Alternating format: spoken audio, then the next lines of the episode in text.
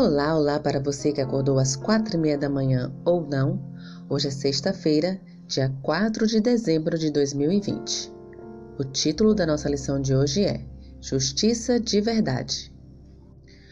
Porque vos digo que, se a vossa justiça não exercer em muito os dos escribas e fariseus, jamais entrareis no reino dos céus.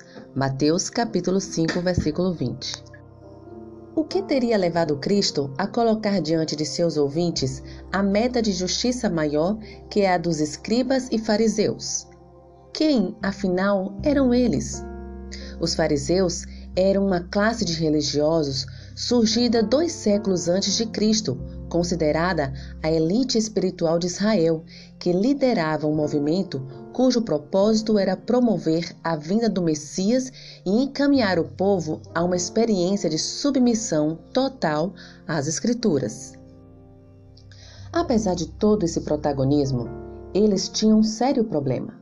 Embora seguissem estritamente a lei, acrescentavam a ela tradições que haviam recebido e criado para eles, o Antigo Testamento e as tradições expressavam a vontade de Deus. Os ensinos fundamentados nas tradições pendiam tanto para o legalismo quanto para a autojustificação. Assim, geravam extremismos e exigências pesadas e descabidas que resultavam em hipocrisia da parte deles mesmos.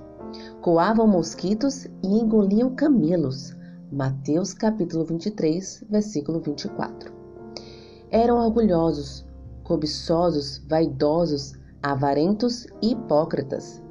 O discurso não refletia a prática, embora fossem respeitados pelo povo. A busca de justiça, que tem como fundamento o esforço próprio, em algum momento nos trairá, e a religiosidade apenas exibida exteriormente terá a resistência de uma bolha de sabão.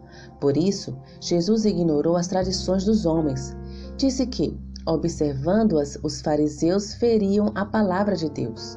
Mateus capítulo 15, versículos 3 a 6. E os denunciou. Este povo honra-me com os lábios, mas o seu coração está longe de mim. Mateus capítulo 15, versículo 7. Infelizmente, eles ainda têm seguidores que vão pelo mesmo caminho de valorizar excessivamente as tradições e subestimar a fé na graça divina.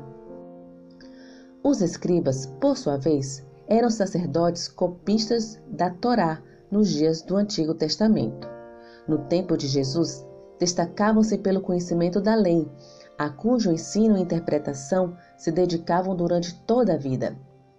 A eles realmente não faltava dedicação ao estudo das questões espirituais e instrução nelas. Contudo, esse zelo religioso e o conhecimento doutrinário seriam as características da justiça que dá direito ao reino dos céus? Evidentemente não.